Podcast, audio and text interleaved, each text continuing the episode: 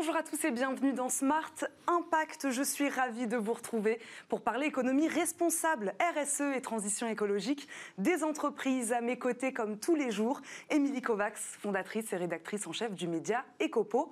Bonjour Émilie. Bonjour Eva et ravie de vous retrouver pour une nouvelle émission de Smart Impact. Au sommaire aujourd'hui, nous parlerons énergie verte avec Otman Agi qui est le président de Green Yellow.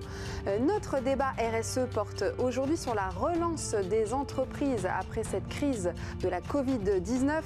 David Laurent, responsable du pôle climat et océan euh, d'entreprise pour l'environnement et Michel Fredo, directeur associé de Boston Consulting Group, euh, sont nos invités. Cette relance est-elle responsable? On verra ça avec eux.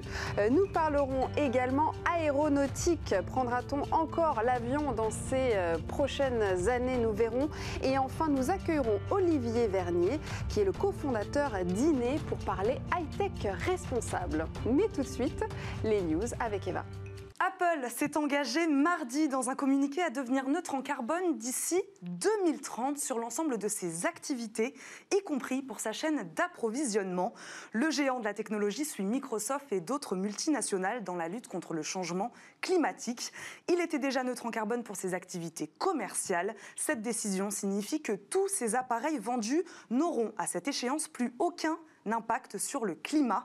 Dans ce cadre de mise à jour de sa politique environnementale, Apple explique qu'il prévoit de réduire les émissions de 75% d'ici 2030, tout en développant des solutions innovantes d'élimination du carbone pour les 25% restants de son empreinte totale envoyer son vieux portable au recyclage par courrier. C'est l'initiative de l'éco-organisme Écosystème, spécialisé dans le reconditionnement des objets électroniques. Il est désormais possible de donner son vieux téléphone portable en l'envoyant pour recyclage ou réemploi dans une enveloppe préaffranchie pour marquer le lancement de cette initiative solidaire à vocation pérenne. 100 mobiles ainsi reconditionnés seront offerts aux plus démunis dans chacune des 35 villes étapes du Tour de France 2020 via des centres d'action sociale et le réseau Emmaüs. Pour rappel, entre 50 et 113 millions de portables inutilisés dorment dans les tiroirs des Français selon les enquêtes. Et enfin, volerons-nous avec des avions hybrides électriques en 2028 Le cabinet d'ingénierie britannique Electric Aviation Group a dévoilé en début de semaine le dessin d'un futur avion à propulsion hybride électrique qu'il prévoit de lancer en 2028. L'objectif, réduire les émissions de CO2. L'appareil pourra transporter plus de 70 personnes dans un premier temps, affirme le PDG et fondateur d'EAG. Et en France, le gouvernement français a lui mis sur la table 1,5 milliard d'euros sur trois ans afin de développer un avion neutre en carbone fonctionnant à l'hydrogène, cette fois en 2035. Et c'est maintenant l'heure de notre invité du jour.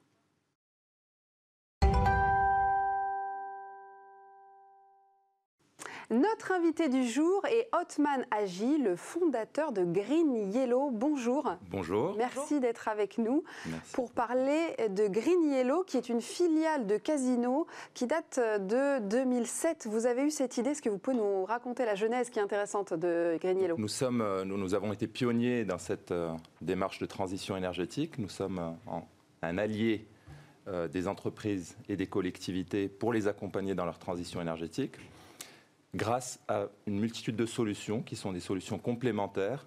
Euh, j'en citerai trois. La première, l'efficacité énergétique, gros enjeu de réduction des consommations. La deuxième, la production d'énergie intelligente et verte via le solaire photovoltaïque. Et enfin, toutes les solutions de service à l'énergie. Donc voilà les métiers que nous développons au sein de Green et ce depuis 13 ans. Nous avons été pionniers sur ces démarches. C'est vous qui avez eu cette idée? On a eu cette idée avec un grand consommateur qui est le groupe Casino. Euh, Casino, c'était 4 millions de mètres carrés de toit. C'était une facture énergétique de 400 millions d'euros. Et donc, une volonté de, transition énergétique et d'être un acteur qui prenne en main cette, cette, consommation énergétique. Et donc, on a développé des solutions pour le compte de Casino dans un, dans un premier temps, et puis développé maintenant euh, à grande échelle chez d'autres acteurs. Quand vous dites énergie verte, vous parlez de quel type d'énergie exactement? Donc, pour ce qui est de l'énergie verte, nous, sommes, euh, nous avons une conviction que le solaire photovoltaïque est une des énergies de demain et déjà d'aujourd'hui. Parce que vous savez que déjà dès 2019, l'énergie solaire a été celle qui a été la plus installée en termes de capacité au niveau mondial. Donc cette transition, elle est en marche. Sur euh, l'énergie solaire, pourquoi on y croit C'est une des énergies avec une ressource qui est existante 365 jours par an, qui est compétitive d'un point de vue économique. je dis souvent que la transition énergétique, elle est aussi économique. Et donc, c'est une compétitivité pour les entreprises de rentrer dans ce nouveau monde euh, de consommation et de devenir un consommateur en réalité. Et puis, en même temps, c'est une énergie qui est locale. Ça, c'est aussi un point essentiel dans cette transition énergétique. C'est que la transition énergétique, elle est aussi au niveau local. Et donc, nous sommes l'acteur qui l'incarnons, typiquement sur le solaire photovoltaïque, où nous sommes un acteur de l'autoconsommation. Oui, vous vous lancez dans l'agri, d'ailleurs, l'agri-voltaïsme, euh, c'est ça? Est-ce que vous pouvez nous, nous expliquer, ouais, par ça en fait partie, mais sur l'autoconsommation, en un mot, c'est produire de l'énergie là où on la consomme, hmm. donc sur une multitude de surfaces, on a parlé des toitures, savez qu'il y a une multitude de parkings qui peuvent être équipés d'ombrières photovoltaïques. Donc les bâtiments s'auto-suffiront en fait en énergie? En partie, ce n'est pas, pas, la totalité du besoin qui est couvert, parce que vous savez que le soleil, on en a en journée, mais pas, le, pas la nuit, et on a quand même des besoins énergétiques la nuit. Et moins l'hiver aussi. Moins l'hiver, moins l'hiver, mais pour autant, on a de l'énergie toute l'année. Et euh, donc, c'est une énergie qui est en, locale. Donc, euh, je disais euh, toiture, je parlais aussi des bassins de rétention, des plans d'eau qu'on équipe de solaire flottant. Donc, on a l'idée étant de se dire que le solaire a besoin de surface et que ces surfaces, on ne va pas aller les prendre sur des surfaces qui sont en conflit d'usage, mais on va plutôt les utiliser sur des surfaces qui sont non valorisées. Mmh. Donc via le solaire en autoconsommation, on a d'une part une valorisation du foncier, des surfaces qui étaient perdues pour la nature, on va dire. Euh, on a de la production locale, verte et économiquement, euh, économiquement intéressante. Très bien. Et donc l'agri... Euh, L'agrivoltaïsme, c'est Qu'est-ce que c'est C'est le fait de lier deux mondes. Le monde agricole est un monde qui, euh, finalement, a une multitude de défis et de challenges. Mhm. Je vous prends l'exemple de la viticulture.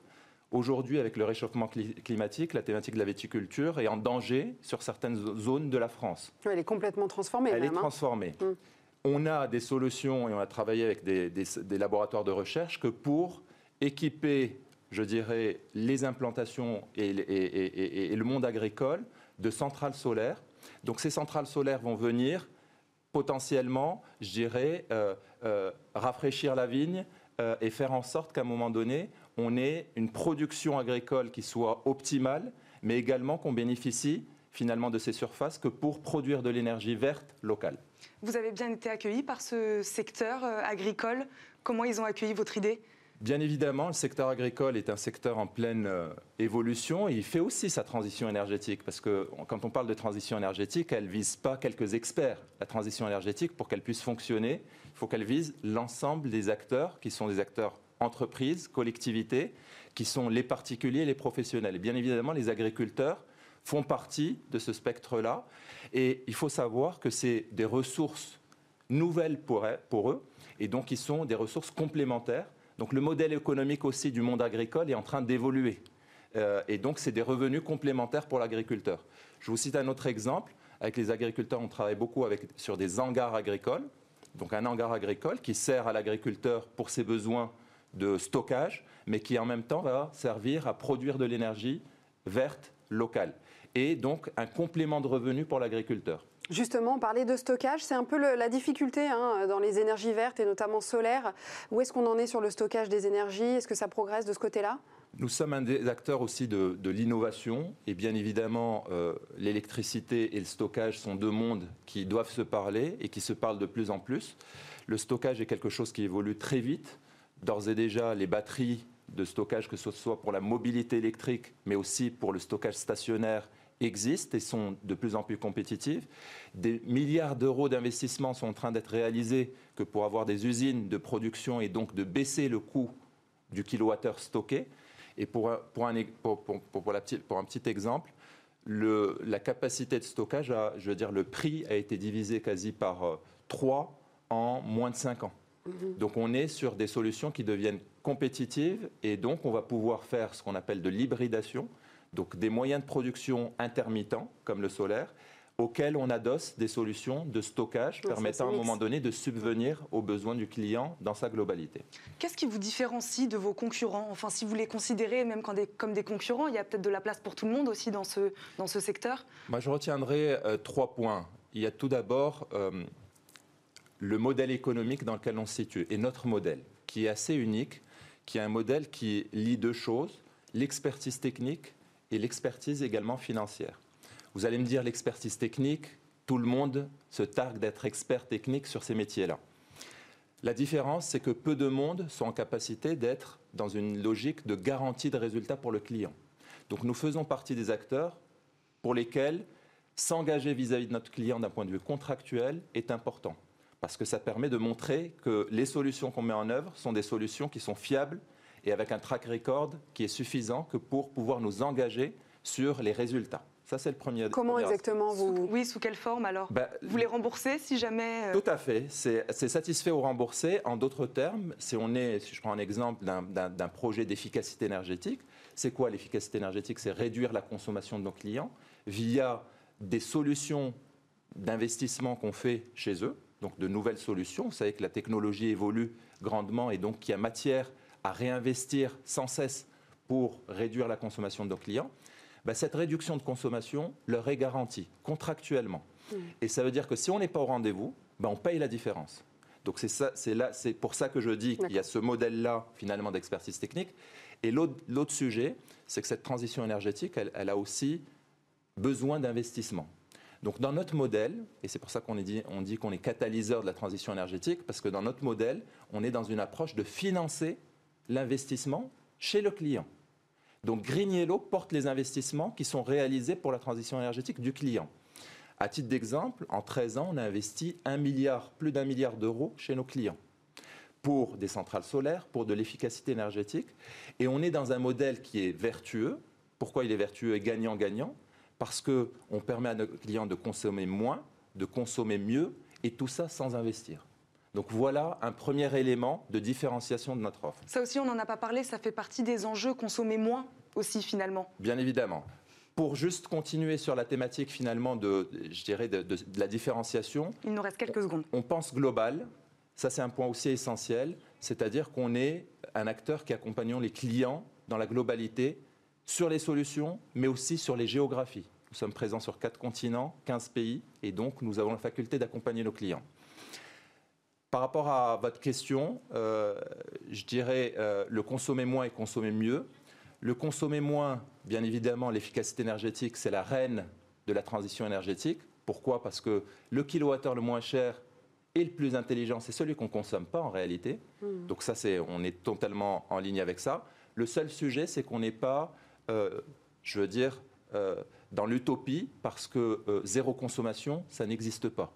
Donc par définition, les consommations résiduelles doivent être plus verdies et décarbonées. Donc là aussi, on a une thématique de transition énergétique intéressante. On va s'arrêter sur ces mots. Merci beaucoup, Haute Managi, d'avoir été avec nous aujourd'hui et de nous avoir parlé de, de Green Yellow. On passe maintenant à l'édito d'Émilie.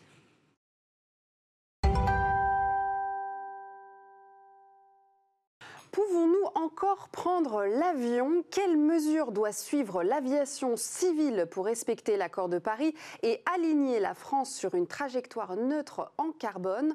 Comment réinterroger notre rapport à l'aviation si nous souhaitons prendre au sérieux les engagements climatiques internationaux. Est-il déjà trop tard?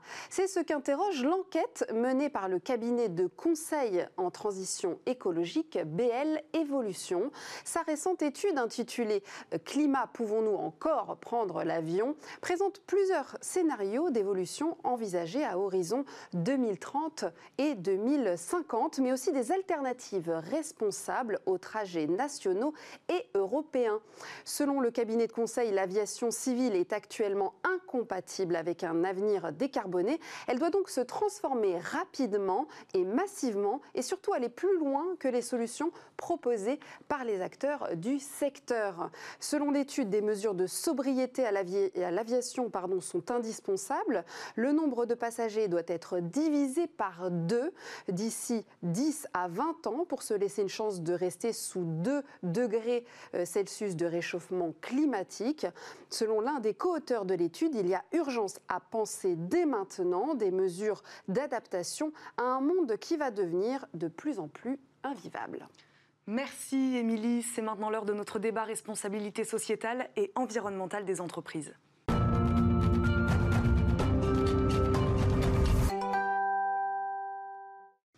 Notre débat RSE du jour porte sur la relance économique post-Covid. Pour en parler, euh, nous allons euh, accueillir tout de suite en plateau euh, David Laurent, qui est responsable du pôle climat et océan d'entreprise pour l'environnement. Bonjour. Bonjour.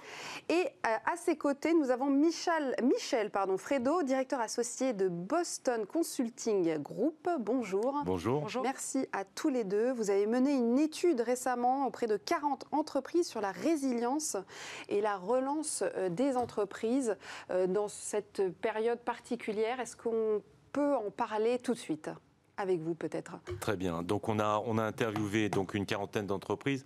Notre souci c'était de se dire que euh, enfin de s'assurer que le que le climat allait pas être la, prochaine victime du Covid mmh. et d'avoir un peu le prendre le pouls des entreprises dans cette dans ces conditions là et je pense que dans, ce cadre-là, il y a un premier thème, je pense, qui est important, c'est la résilience. Mmh. Et, par rapport à cette résilience, quels sont les, axes euh, sur lesquels les entreprises doivent se positionner? Euh, Je vais peut-être laisser la parole à, David pour, pour peut-être définir un petit peu ce que c'est que la résilience euh, du point de vue plus méthodologique.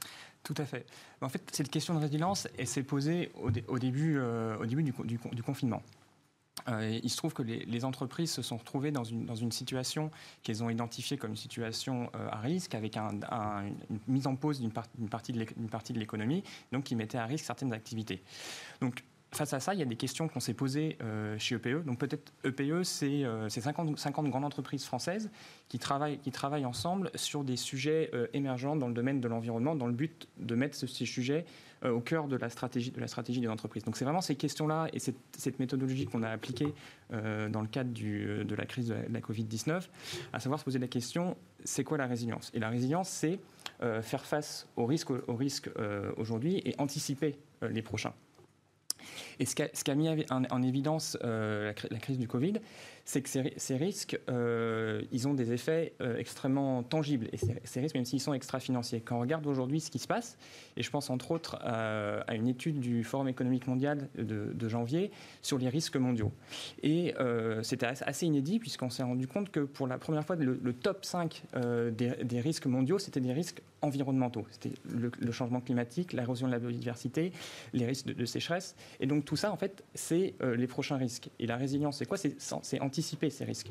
Donc pour les, pour les entreprises, euh, être, résilient, être, résilient dans l'avenir, c'était anticiper ces nouveaux risques extra-financiers qui ont été rendus extrêmement tangibles euh, par la crise du Covid. Donc c'est vraiment ce travail qu'on a, voulu, qu'on a voulu faire avec le, Boston Consulting Group et les membres de PE. Et qu'est-ce qui est sorti alors de cette étude sur ces 40 entreprises?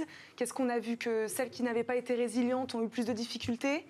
Qu'est-ce qui en ressort On va rentrer dans le détail des plans d'action et de ce qui ressortait en termes d'action, mais juste peut-être euh, au départ, dans le contexte dans lequel on opère, c'est qu'on s'aperçoit que euh, suite au Covid, être résilient, c'est déjà être résilient vis-à-vis des marchés financiers. Or, ce qui s'est passé pendant la crise du Covid, et on a, on a, réalisé un certain nombre d'analyses, c'est que les, les fonds ESG, euh, e donc qui couvraient à la fois le climat, mais aussi l'environnement et, le social, social euh, ont beaucoup mieux résisté que, que le reste de, des fonds investis dans, dans, la bourse classique, et que c'est eux qui ont bénéficié du plus d'entrées d'investissement également. Donc il y a quand même une notion que du point de vue de l'investisseur, euh, les entreprises qui sont responsables et qui font face à, cette, euh, à ces crises-là de manière plus explicite sont mieux armées.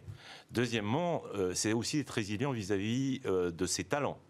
Et vous avez vu le manifeste des étudiants euh, en France euh, il y a quelques mois euh, qui a exprimé de façon très claire le fait que les, étudiants français des grandes écoles ne veulent plus rejoindre des entreprises polluantes et que l'environnement et la raison d'être deviennent des critères importants de choix. Et enfin, il y a aussi une notion de, résilience sur la capacité de s'adapter à la demande des clients. Et suite au Covid, on a fait une enquête sur à peu près 3000, 3500 personnes au niveau mondial euh, euh, par Internet. Et 30 à 40 des gens expriment très clairement le fait qu'ils vont changer leur comportement d'achat euh, dans l'avenir. Donc, euh, alors ensuite, euh, reste à savoir s'ils vont vraiment le faire ou pas. Mais enfin, il y a quand même des intentions fortes. Donc, par rapport à cet environnement-là, donc la question c'est qu'est-ce que doivent faire les entreprises, qu'est-ce qu'elles sont en train de faire? Et là, on a, on a, on a, on a eu quatre types de discussions un aspect plus opérationnel, un aspect plus financier, un aspect plus stratégique. Euh, qui permettent euh, d'avoir euh, d'avoir ces discussions-là et, de donner plus d'éléments dans un contexte plus sociétal. Donc, du point de vue opérationnel, il y a d'abord la, chaîne de valeur. Comment rendre sa chaîne de valeur plus résiliente? On l'a bien vu dans le cadre du Covid. et donc, c'est de localiser ces chaînes d'approvisionnement plus euh, en local, changer les, les, modes de décision. Donc ça, c'est Injecter de l'économie circulaire, par exemple De l'économie circulaire aussi, bien sûr, ça fait partie de ces éléments-là.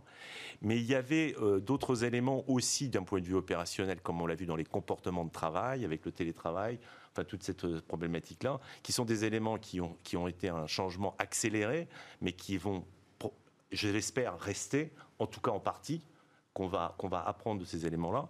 Il y a aussi euh, la nécessité d'innover mmh. et de changer la manière dont on, dont on produit et dont on, on, définit les produits. Et euh, la capacité à mieux euh, travailler avec son écosystème, avec ses fournisseurs, avec ses clients, de manière à pouvoir, pouvoir mieux aborder ces sujets-là. Donc euh, peut-être tu, veux parler, toi, peut-être du volet sociétal qui est aussi important ou, d'autres éléments qui sont ressortis de l'étude, en particulier l'influence de l'État. Moi, j'ai une question peut-être sur cette transition écologique qui implique quand même un changement global au sein de l'entreprise. La stratégie va devenir complètement différentes. Est-ce que ça leur fait peur aux entreprises ou est-ce qu'elles voient ça plutôt justement comme une opportunité et comme une opportunité même économique? Alors, euh, c'est un très bon point. Effectivement, euh, la, transition écologique, c'est une transformation majeure euh, de l'économie et de la société. D'ailleurs, c'est un travail que l'on a fait l'année dernière chez EPE en publiant une large étude qui s'appelle Zen 2050, Zen pour zéro émission nette, où on s'est projeté sur les conditions de succès de l'atteinte de la neutralité carbone. Et donc, ce qu'on rend compte, c'est que oui, c'est une transformation, c'est majeure, et aussi que les entreprises, elles ont déjà commencé euh, depuis plusieurs, années cette rotation de leur business model.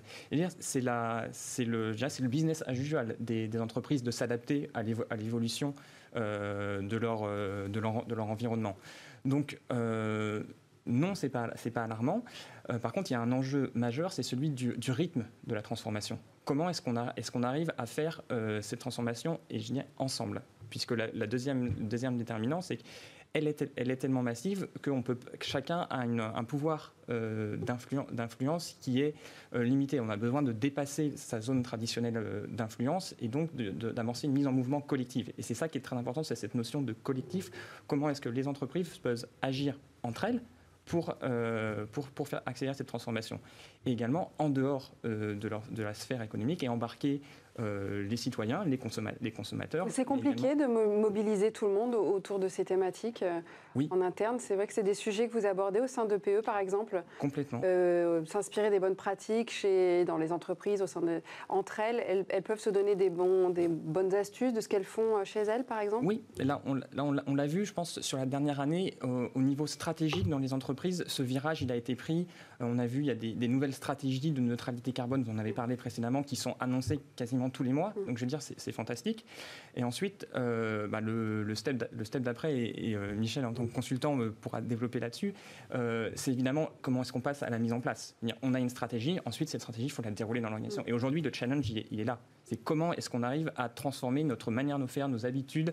Et là, il y a des, il y a des gros enjeux en termes, en termes de, comportement, en termes de valeurs, en termes de, en termes de pratiques. Et c'est ça aujourd'hui les sujets sur lesquels il faut, il faut se pencher dans les entreprises. Nous ne pourrons malheureusement pas vous faire réagir, Michel Fredo. C'est déjà la fin de ce débat. Il faudra revenir sur notre plateau. Avec plaisir. Merci euh, à tous les deux d'avoir été avec nous aujourd'hui. On passe maintenant à la bonne idée du jour. Ça marche.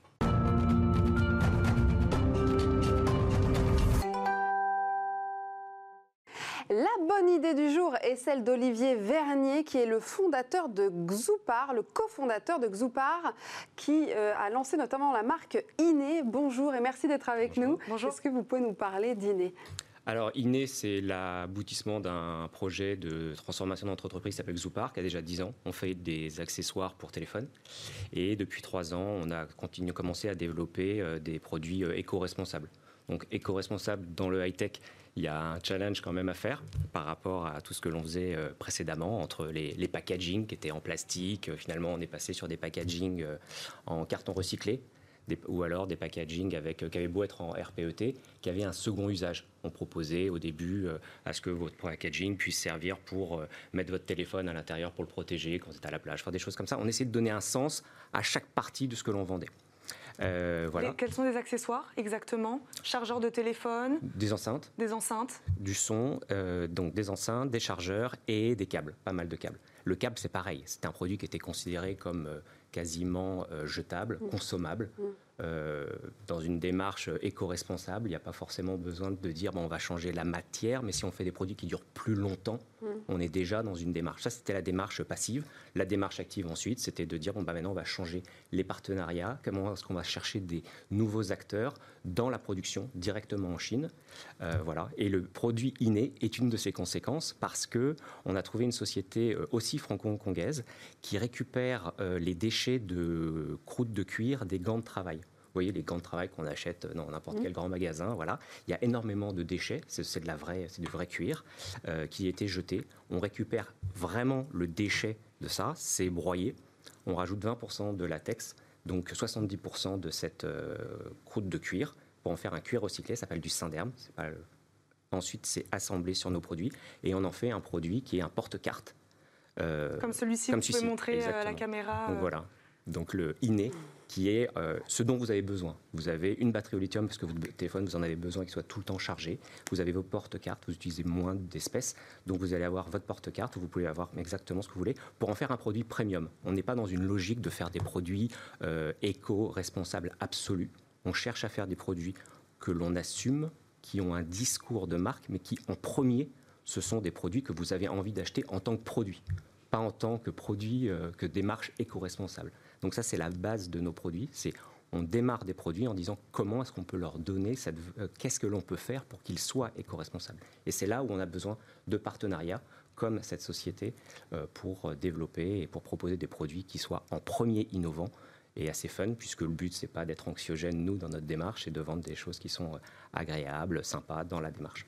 En quelques secondes, c'est peut-être plus important encore que des produits du quotidien comme ceux-ci soient responsables, soient éco-responsables. Ça, ça, fait partie d'une démarche globale, c'est-à-dire qu'en gros, euh, vous avez l'évolution de la société par les contraintes, donc ça c'est l'État, par la démarche individuelle, le besoin individuel de changement dans la consommation.